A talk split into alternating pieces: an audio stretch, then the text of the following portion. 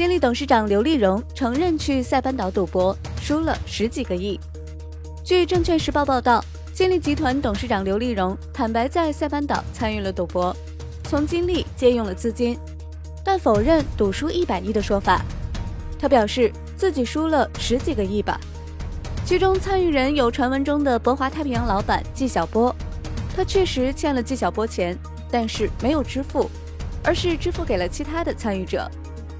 刘立荣上一次公开露面还是在去年十一月，他与当红影星刘涛同台发布了八款手机，当时小范围内已流传金立陷入危机的消息。一个多月后，当舆论哗然刘立荣陷入赌博传闻时，金立已深陷债务危机。刘立荣从今年一月份开始滞留香港，租房隐居在港岛某处。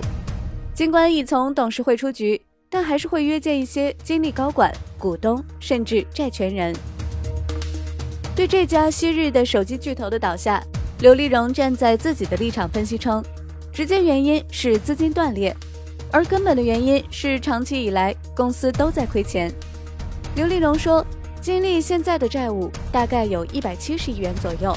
其中包括银行债权人债务约一百亿元，上游供应商约五十亿元，广告供应商约二十亿元。工商资料显示，仅金立通讯就已经有一百四十一起诉讼案。十一月二十日，近二十家金立供应商经过长达几个月的上门讨债后无果，向深圳中院提请对金立进行破产重整，目前重组仍在继续。二十五日，第一财经日报披露的一份疑似金立债务表单显示，金立百分之九十九的资金受限制，已经资不抵债。